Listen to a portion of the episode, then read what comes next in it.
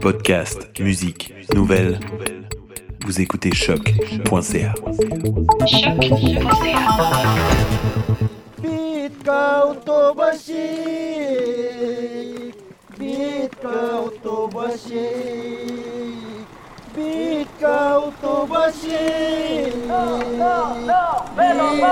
Bonjour à tous et bienvenue dans le troisième et dernier épisode de notre série spéciale sur Belo Monte. Le Rio Xingu, rivière des communautés indigènes et paysannes de la région d'Altamira, endiguée et emprisonnée, fut asséché petit à petit pour laisser place au barrage. Mais qui sont les gens qui vivent auprès de cette Volta Grandi du Xingu et que signifie Belo Monte pour eux On vous emmène également à Rio, au sommet des peuples qui se déroulait en marge du Rio plus 20.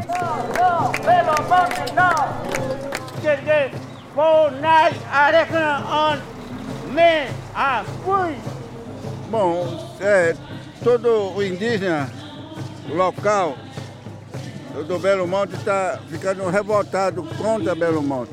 Não construção de Belo Monte.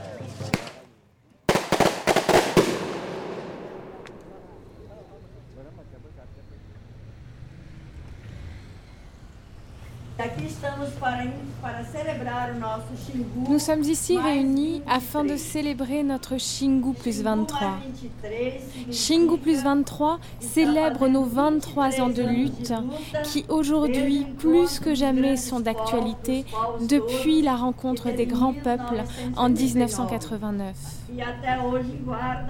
Et aujourd'hui, nous gardons tous en mémoire la chef Kayapo Tuira, qui a montré son courage en disant au nom du peuple qu'elle ne voulait pas de Belo Monte ici.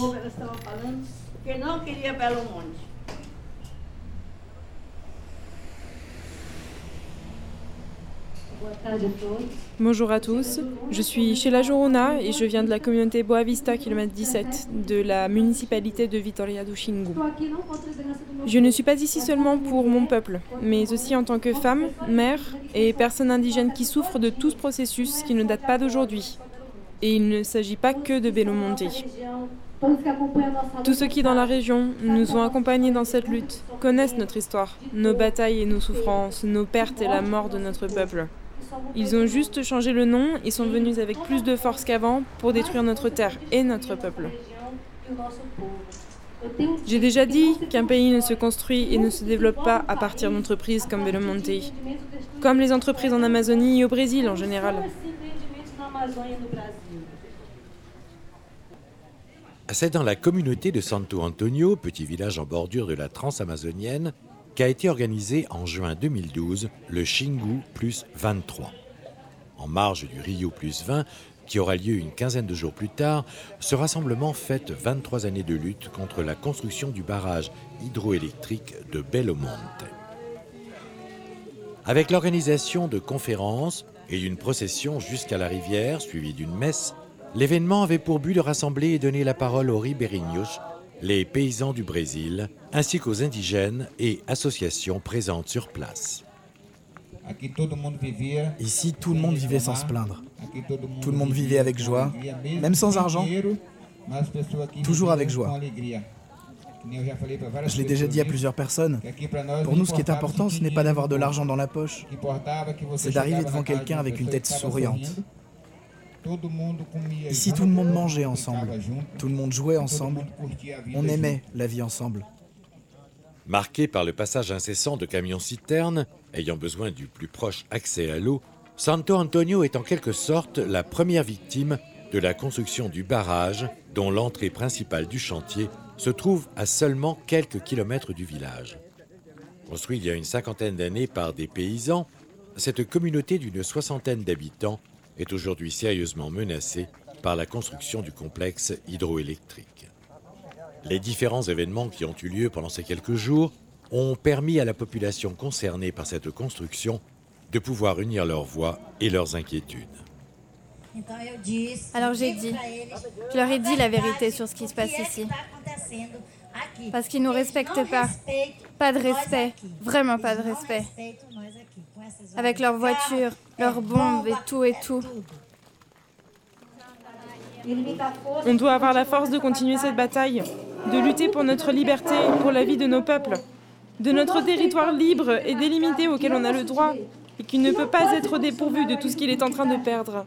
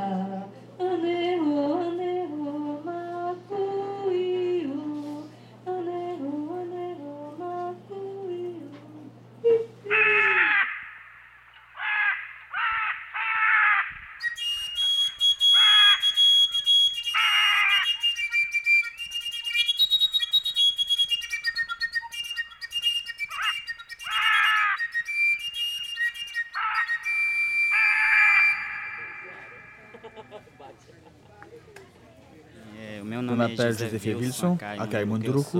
Je viens du côté de la municipalité de Jacarakang. Je m'appelle Arnaldo Kaitanka Munduruku. Je viens du côté de la municipalité de Jacarakanga, mais mon village s'appelle Katon. Je m'appelle Los Marino, je suis le chef de la communauté Iriaki. On est ici aujourd'hui pour lutter ensemble aux côtés de nos frères, des paysans, des agriculteurs, des pêcheurs et de toutes les personnes concernées. Si nous sommes unis, on peut les arrêter. Parce que nous ne voulons pas de ce barrage. Il nous apporte des grands dommages dans nos vies, à nous, les Munduruku.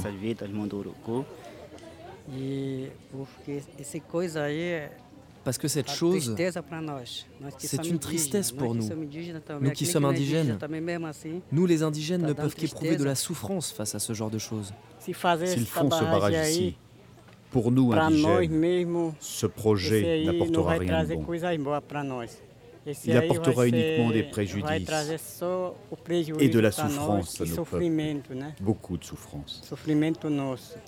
C'est pour ça qu'on est venu ici prendre part à cet événement.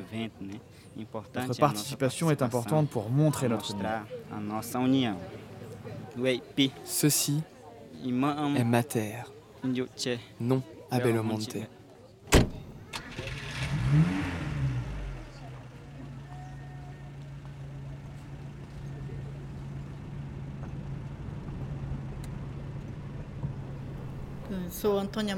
Je m'appelle Antonia Melo. Je travaille dans la coordination du mouvement Xingu Vivo qui constitue un mouvement de résistance contre l'implantation de ce complexe de barrage. En plus de vouloir l'arrêter, nous marchons tous ensemble pour que Belo Monte soit annulé.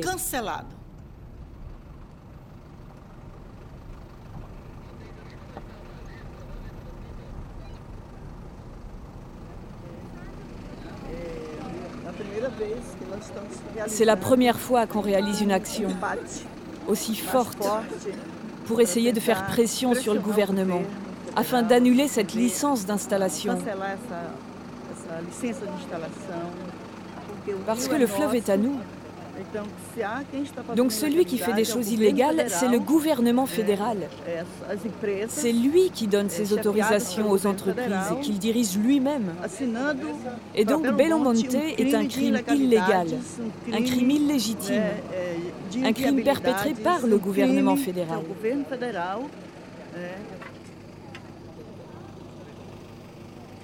On nous avait conseillé d'être de retour à Santo Antonio à 4 heures du matin pour un événement important sans qu'on puisse nous apporter plus de précisions.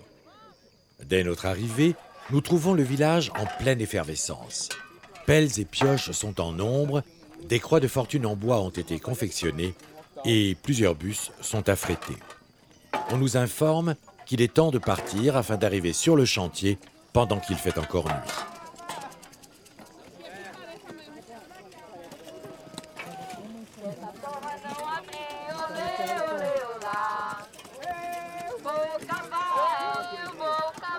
Les barrages hydroélectriques nécessitent l'assèchement partiel du fleuve sur lequel ils sont construits.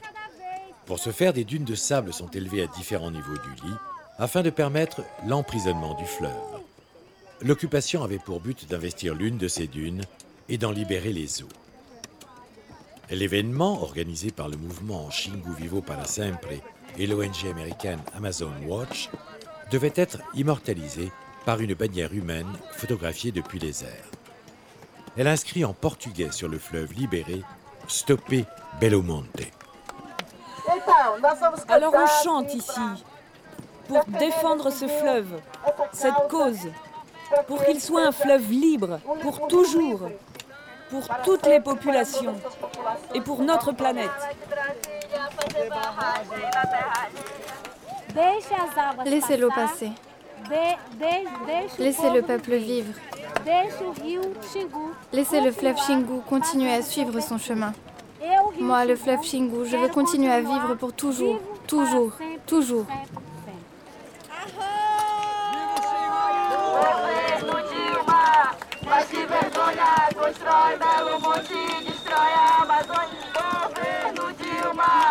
Mas que vergonha, constrói Belo Monte e destrói a Amazônia. Não venha lá de Brasília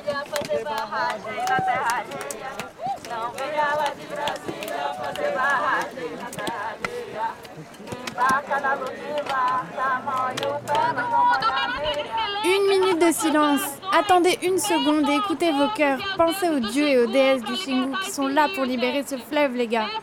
Priez pour le fleuve, priez pour la vie des gens qui sont ici. Ils le méritent.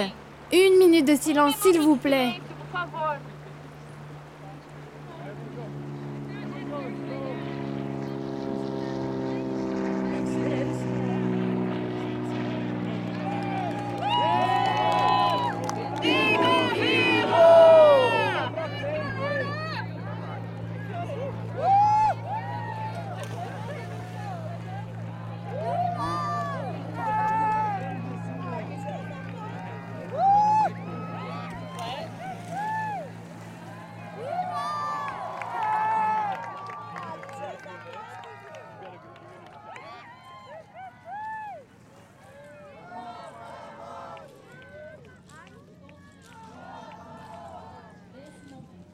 L'un des événements majeurs de l'année 2012 fut sans nul doute le Rio Plus 20, qui a vu les dirigeants de 188 pays se réunir afin de discuter du développement durable et du futur de notre planète.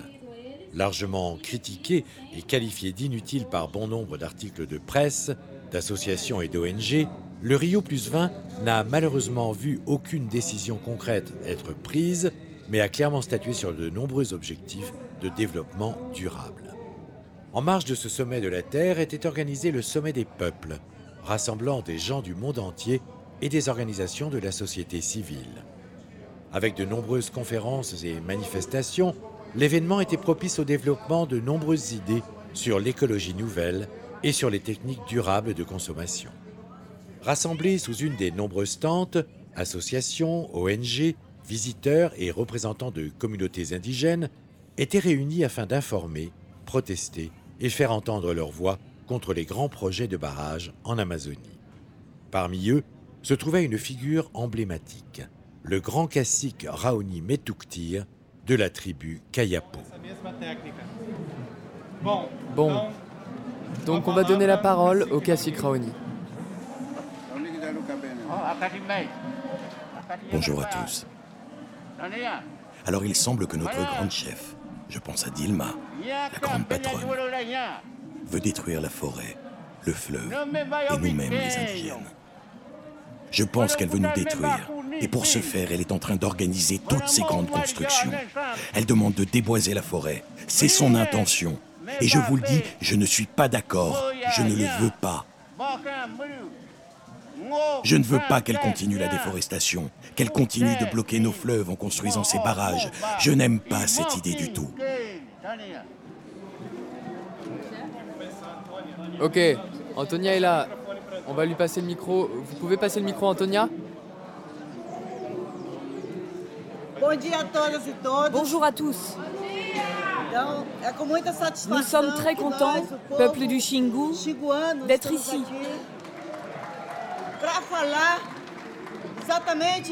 pour parler d'un problème très grave qui occupe principalement l'Amazonie. Même si on sait que ça se passe dans le monde entier. Mais en ce moment, l'Amazonie est la cible principale de ces projets monstrueux de développement menés par le gouvernement fédéral et le PAC.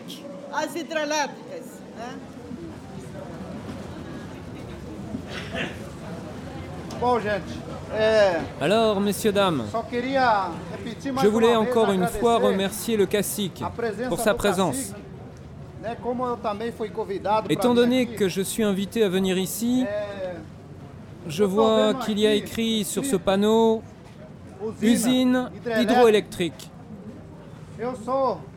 Je suis Taravi Kayabi, un chef de tribu qui lutte main dans la main avec le cacique Raoni. Car nous, la jeunesse, devons montrer la voie et garantir notre futur. pour que nos territoires ne soient pas détruits par le gouvernement comme cela se passe en ce moment. Alors le sujet ici est l'hydroélectrique en Amazonie, qui nous inquiète et nous alerte.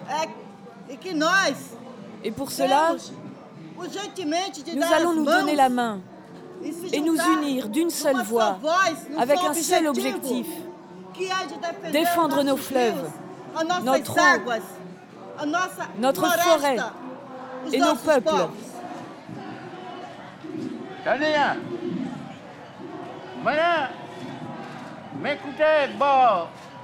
Je suis contre la déforestation, contre les barrages, contre ce qui est en train de se passer dans la forêt.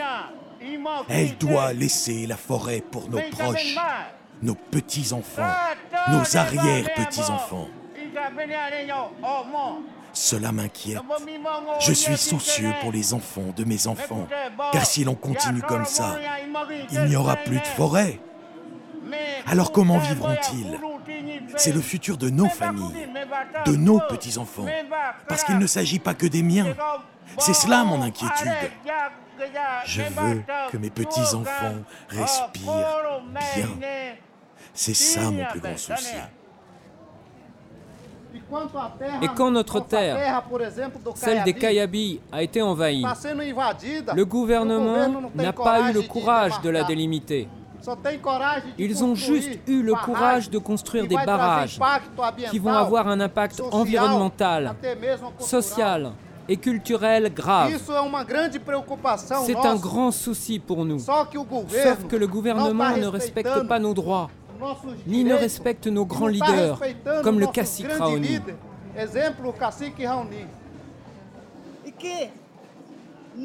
Et nous, les mouvements sociaux et les indigènes avons obtenu une victoire aujourd'hui en montrant que le cas de Belo Monte, ce projet monstrueux, problématique et criminel, n'est pas que notre problème, nous, peuple du Xingu. Mais c'est un problème pour la nation brésilienne, un problème pour la planète, pour tous. C'est pour nous une victoire.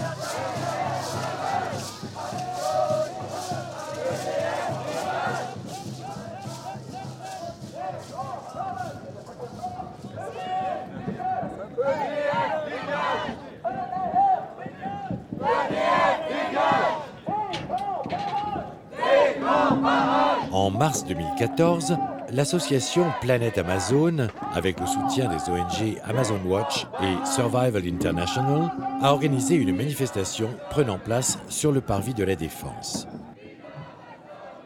Le cortège a défilé devant les bureaux des entreprises françaises qui jouent un rôle majeur dans la construction des centrales hydroélectriques. EDF et GDF Suez, en grande partie financées par l'État, ou encore Alstom, qui font partie de ces entreprises participant à la construction de barrages en Amazonie. Ce jour de mars 2014, le cortège était mené par une figure emblématique des revendications indigènes venue spécialement du Brésil. Je suis Sonia Guajajara de l'État de Maranhão et je suis ici représentant l'APIB, qui est l'articulation des peuples indigènes du Brésil. Nous, peuples indigènes du Brésil, vivons une époque délicate avec des menaces sérieuses concernant nos droits et les projets de grands travaux et constructions qui ont un impact considérable sur les terres, les rivières, mais aussi les peuples. Non Tapajos, non Non, non, non Tapajos, non 5843 km. L'Amazonie ont disparu entre novembre 2012 et octobre 2013. La responsabilité de ces grandes entreprises, ainsi que les grands travaux qui impactent l'environnement et détruisent l'Amazonie, est beaucoup plus une responsabilité limitée au seul gouvernement brésilien, parce que beaucoup d'entreprises européennes sont là. GDF Suez, EDF et Alstom sont les trois principales qui contribuent à ce désastre environnemental au Brésil.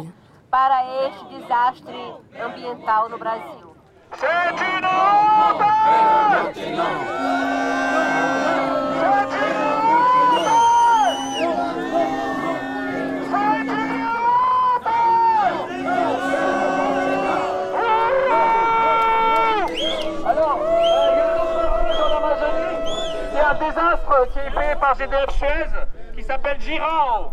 Donc on va dire non, non, non, Girao, non non, non, non, Girao, non Faut qu'on se batte ensemble C'est un, un, sujet qui concerne chacun d'entre nous. La nature concerne la vie de chacun. Non, non, Girao, non c'est un désastre aussi euh, qui va être incommensurable puisqu'il s'agit d'un complexe de 7 barrages hydroélectriques. Ça s'appelle Tapajos. C'est vraiment l'inquiétude du moment. Non, non, non, Tapajos, non euh, Je m'appelle Christian Poirier. Euh, je coordonne les campagnes en Brésil et en Europe pour Amazon Watch, une organisation non gouvernementale basée à Oakland, en Californie, où on, est, on travaille pour aider le mouvement des peuples autochtones dans le bassin de l'Amazonie. On a toujours euh, lutté avec nos partenaires pour arrêter Belo Monte. Mais pas seulement pour arrêter Belo Monte, on a lutté aussi parce que Belo Monte est un grand symbole de ce modèle de développement que le gouvernement brésilien insiste d'installer en Amazonie. Bon, depuis 2012, en fait, juste après notre action et pendant Rio Plus 20, on a eu euh, plus que 7 ou 8 euh, occupations. Le plus fort, je pense, c'était mené par les Munduruku euh, de, fleuve Tapajos. Ils ont arrêté les travaux. Le problème, c'est que dès qu'il y, a eu ce délai, ils ont commencé à vraiment mettre de plus en plus d'ouvriers, plus en plus un calendrier plus fou. Ils travaillent de 24 à 24, hein. même face à toutes ces démonstrations, toutes ces manifestations, occupations, tout cela. Et malheureusement, ils ont beaucoup avancé. Je pense qu'ils ont plus que 50% construit en ce moment. Alors, on savait que Belamonte n'a pas le premier ni le, dernier euh, barrage qu'ils vont construire en Amazonie. Justement, maintenant, le gouvernement cherche à construire un complexe de barrages sur le fleuve Tapajos, où on va voir, par exemple, avec le complexe Tapajos, une inondation de deux fois le forêt vierge que Belamonte a inondé. Euh, ça va être alors le double des impacts de Belo Monte et personne n'en parle. Et ce modèle va se répliquer encore et encore et encore jusqu'au moment que on, voit que l'Amazonie a été industrialisée. Et euh, ça va être une catastrophe pour nous tous.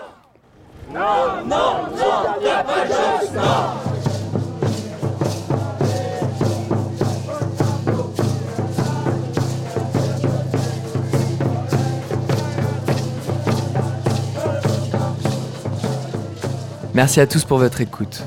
Ce projet de documentaire a été initié sur une idée d'Elsa Salomé Andrade. Il fut réalisé entre avril et juin 2012 par mademoiselle Andrade et Jean-Baptiste Demouy et a reçu le soutien de la mairie de Paris, de Survival International ou encore d'Amazon Watch. Vous écoutez choc.ca et moi je vous dis à la semaine prochaine pour un nouvel épisode de Et maintenant, on fait quoi?